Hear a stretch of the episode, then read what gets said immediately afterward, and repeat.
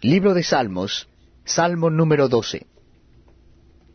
Salva, oh Jehová, porque se acabaron los piadosos, porque han desaparecido los fieles de entre los hijos de los hombres. Habla mentira cada uno con su prójimo. Hablan con labios lisonjeros y con doblez de corazón. Jehová destruirá todos los labios lisonjeros, y la lengua que habla jactanciosamente. A los que han dicho, por nuestra lengua prevaleceremos, nuestros labios son nuestros, ¿quién es Señor de nosotros?